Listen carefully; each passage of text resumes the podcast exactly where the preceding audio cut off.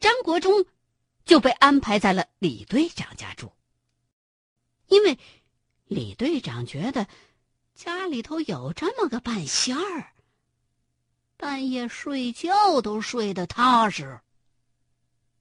张国忠也懒得跟他解释了。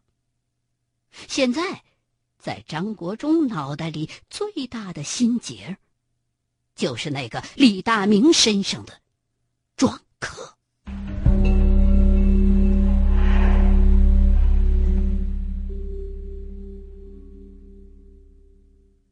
自打上回张国忠给李大明贴上那个符之后，接下来的两个月，李大明的撞客确实有所好转。不但每天都能吃俩饽饽，而且时不时的神志也清醒了，经常催促自己的女儿李二丫出去请先生给自个儿瞧病。这一切在张国忠听来。却都是不可思议的，因为当时张国忠对画符简直就是一窍不通，完全是照着茅山图志上的图例找了个简单点的描下来的。但是后来张国忠认真的研究之后，发现当时他画给李大明的那个符。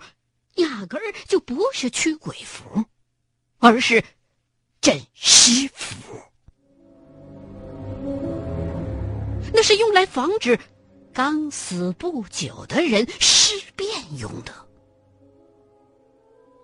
照书上的说法，这李大明的病症应该加重才对呀，怎么忽然好起来了呢？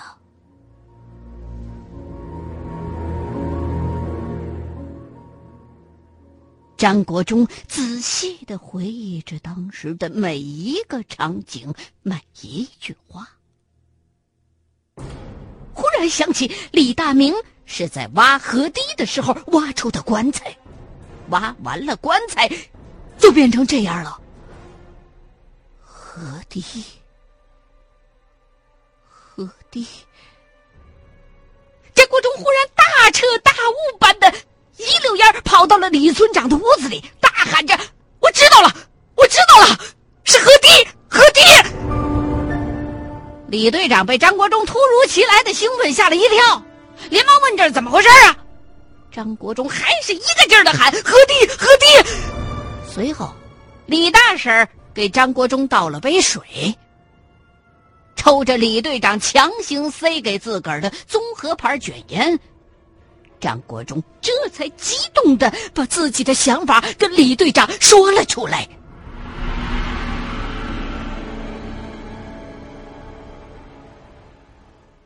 第二天一大早，李队长就召集了十几个壮劳力，带着张国忠来到了当年李大明挖出过棺材的那个河堤。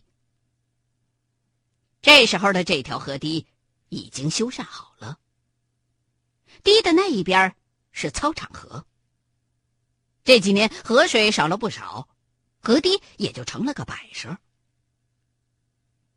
几个村民来到一个小土丘前，指着土丘前的空地，告诉张国忠说：“这，就是当年李大明挖出棺材的地方。”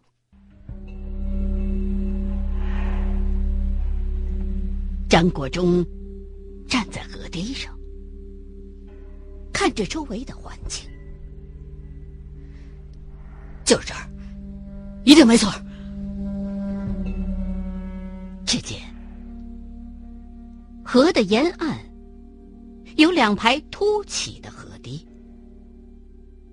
但是在这块地方，正好有一条小溪，由南向北汇入操场河。小溪的南边有一排柳树，将小溪和操场河围成了一个好像弓箭的形状。这以前是个坟地啊。是啊，不过解放以后，村里边的死人都往南边埋了，基本上不埋这儿了。李大明挖出的棺材里边有什么东西？你们见过没有？没有啊，大伙儿都觉得那东西邪。李大明出事后没几天，我们就把那口棺材给烧了。回答问话的时候，李村长俩眼放光，对张国忠充满了信任。那个棺材里根本就没有人。什么？没人？棺材里边怎怎么怎么可能没人呢？难不成地主家的牲口也装棺材里边埋？你看这里的地势，操场河绕过这里，是一个弧形。这条小溪正好从这个弧形的中间汇入操场河，那里的一排柳树正好把这个弧形给封死了。李队长，你看看，这个形状像什么？像啥？像像找婆娘干那个？我的神呀！张国忠差点从河堤上栽下来，这个李队长简直是蠢到了极点了。对他呀，张国忠也不想再卖关子了。不对，李队长，这里就像是一副弓箭。这就是茅山术当中所说的漂地。茅漂地，茅茅山术，茅山术是啥呀？李队长好像从来没有关心过该关心的话题。漂地也叫阴印，如果有一个地方埋的人特别多，而且这个地方有水的话，就会形成漂。我猜啊，这里肯定是古代的坟地，而操场河呢，当初并没有流经过这里。如果要是没有河的话，这里的风水还算是不错的。但是，一有了河，这里就是养逆阴气的好地方。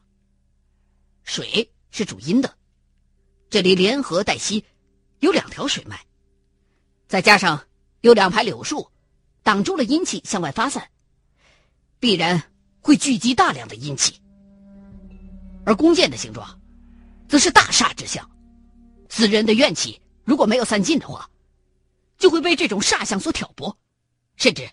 那些人比刚死的时候还要厉害。李大明身上的那个清朝进士，就是这片漂地里怨气最重的人。他死的时候，坟地周围肯定还埋了八口棺材来随葬。但是，这八口棺材里边装的，并不是人，而是八棵柳树的树干。因为柳树有阻挡阴气的效果，而套在外面的棺材，一来。可以防止柳树的树干腐烂。二来，如果经过高人施法的话，可以蒙蔽冤死者，使其瞑目。这样，外面的阴气进不来，里边的怨气却可以日渐消散，乡邻就可以安然无事了。这个木局叫做回字局，专门是用来防止冤死的人阴怨不散的。这肯定是古代的高人布的局。但是。李大明挖出了其中的一棵柳树干，破了这个木局。而且，当初他可能是挖河堤的人里边，离主棺最近，也是身体最弱的人，自然而然就着了道了。张国忠一口气说了这么多话，把李队长听得眼睛瞪得跟灯泡似的。那，那李大明为啥现在好点了呢？李队长，你看这河水。李队长看着河水，比当年修河堤的时候，水已经少了八成，基本上见底了。有的地方甚至只剩下了几米宽的水流，其余的地方差不多都干了。呃，河水少了，对，河水少了。阴气就弱了，所以李大明就好点了。不过河水一旦要是多起来，李大明的状况可能随时会恶化，甚至会要了他的命。那你说咋办呢？再再弄棵柳树埋回去？已经没用了。现在咱们要做的，就是把前面那一排柳树给砍喽，让这里的阴气全都散出去。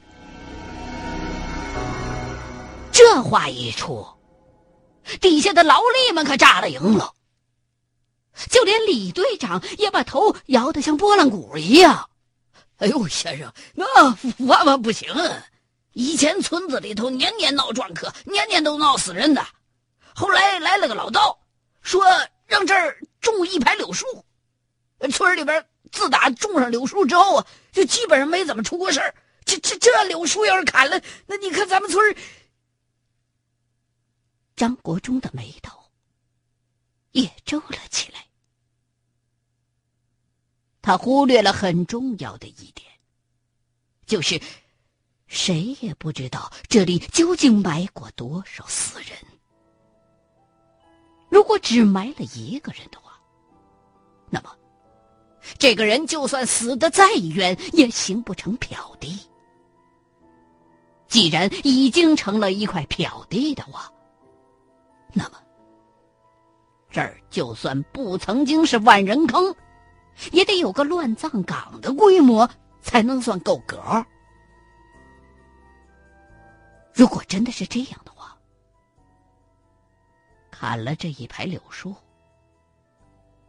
这里头被柳树挡了好几年的阴气爆发出来，那么，即便操场河已经没什么水了，后果也会很严重。而如果现在贸然找到清朝进士的棺材，把他给挖出来，恐怕李大明当场就得一命呜呼。这可怎么办呢？一筹莫展的张国忠摆了摆手，一干人等就只好。先回了村了。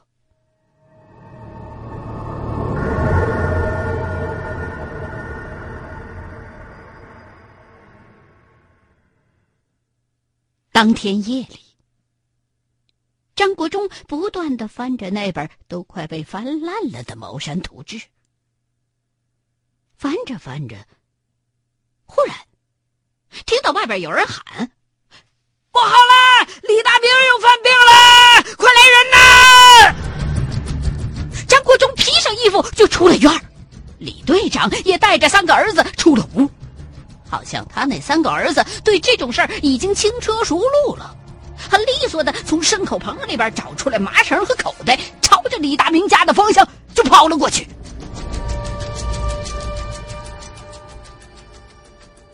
到了李大明家。只见李二丫正满脸是血的坐在地上，失声痛哭着。李队长就捅了捅张国忠的腰眼儿：“哎，快去扶扶二丫头，上回你走了之后，人家一直念叨你呢。”张国忠懒得理他，自己走到了窗户边听着屋里头的动静。其实，在他们赶来之前，一大帮见怪不怪的村民早就把李大明捆了个结实。只听李大明不停的傻笑，大喊着：“来呀，来呀！谁敢动我？保你们个个跟他一样！”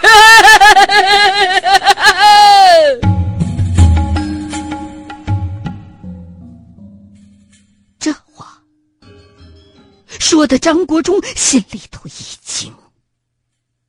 暗道倒霉呀！怎么刚出道就碰上这么个主啊？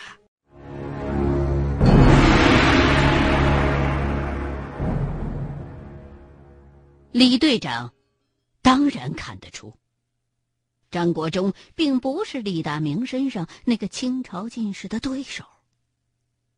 不过，话说回来。反反复复的，已经请过来这么些个先生了，没有一个有招的，还就只有这张国忠分析出了事情的原委了。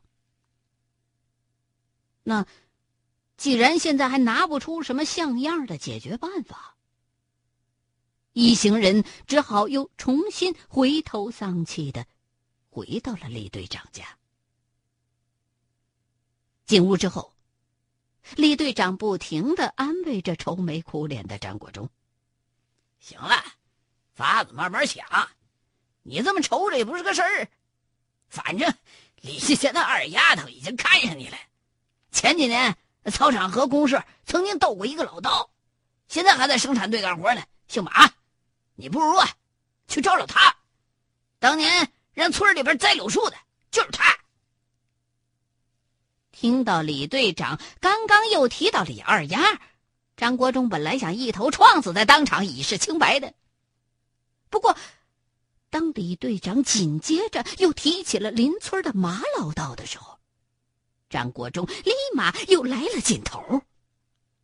自古茅山出道家，这个指导村民种柳树的马老道，也许就是救世主。也说不定呢。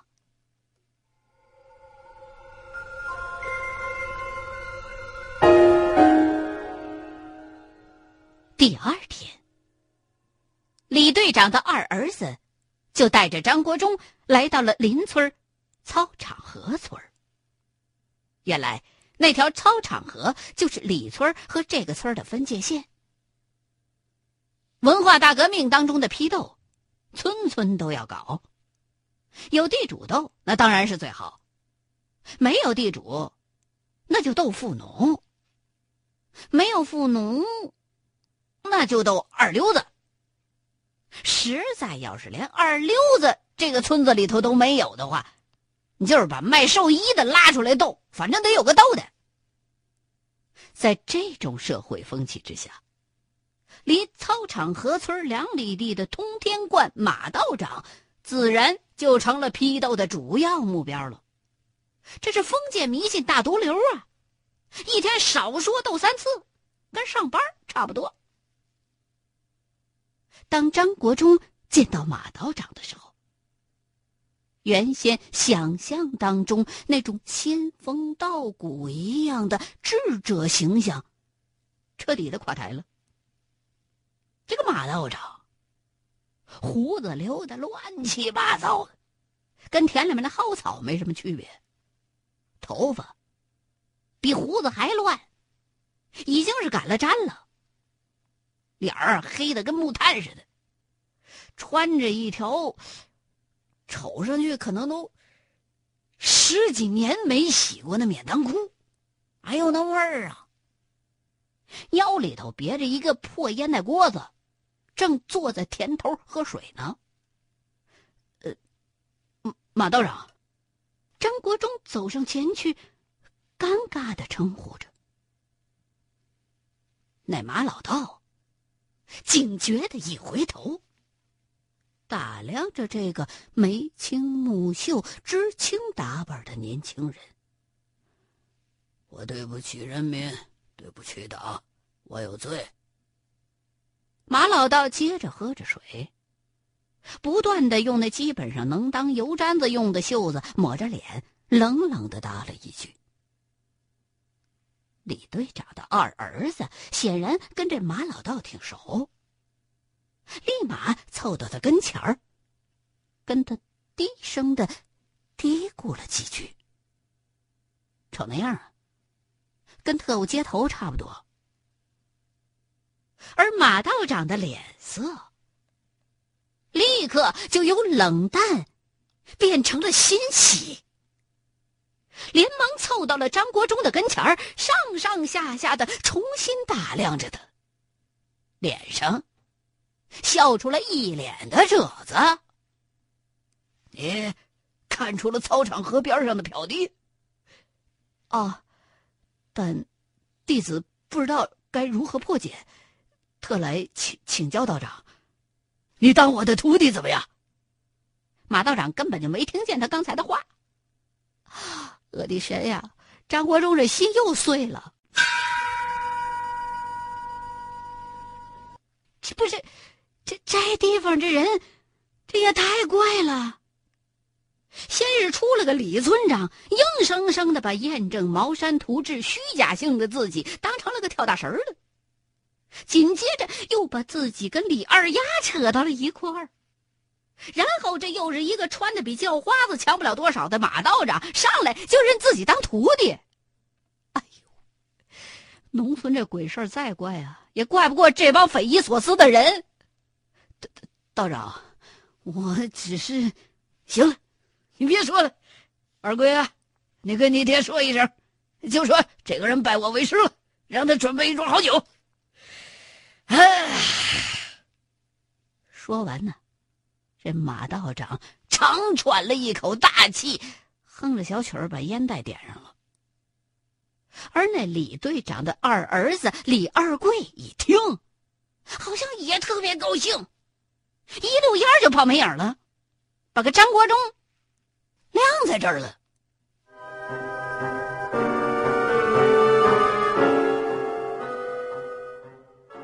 接下来，找操场河公社要马老道，就成了李队长近期的工作重点。那马老道啊，是操场河村最符合批斗条件的人，把他放走，以后斗谁去？而且，镇上的工作队刚走，这封建迷信的牛鬼蛇神就被队里边给放了。以后工作队再来，那咋交代呀？所以，操场河公社是坚决不放人。哎呀妈，这要人的事儿，李队长着实费了牛劲了。这按辈分算。李队长是操场河村生产大队刘队长的表舅。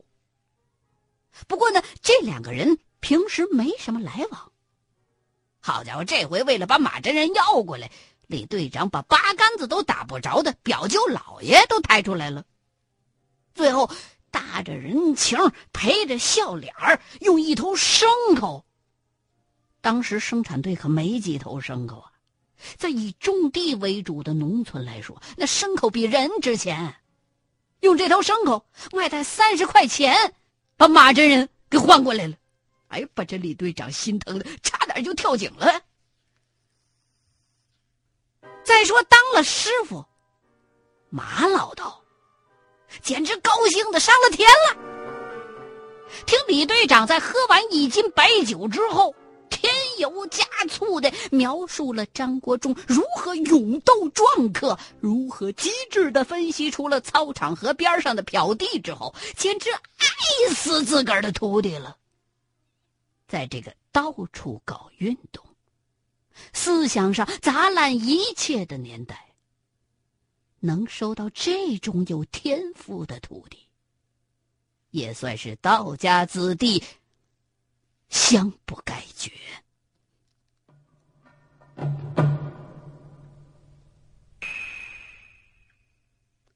糊里糊涂的拜师之后啊，张国忠才得知，说这马老道啊，都一百零二岁了。可是张国忠看上去，这这这马道长最多也就六十来岁啊。而且还能下地干活，这怎么可能是一百岁老头啊？对于马道长关于他年龄的说法，张国忠始终将信将疑。当然，张国忠拜完师的头一件事就是给马道长看了那本《茅山图志》，没想到。马道长却玩笑般的说了句：“ 儿媳，儿媳。”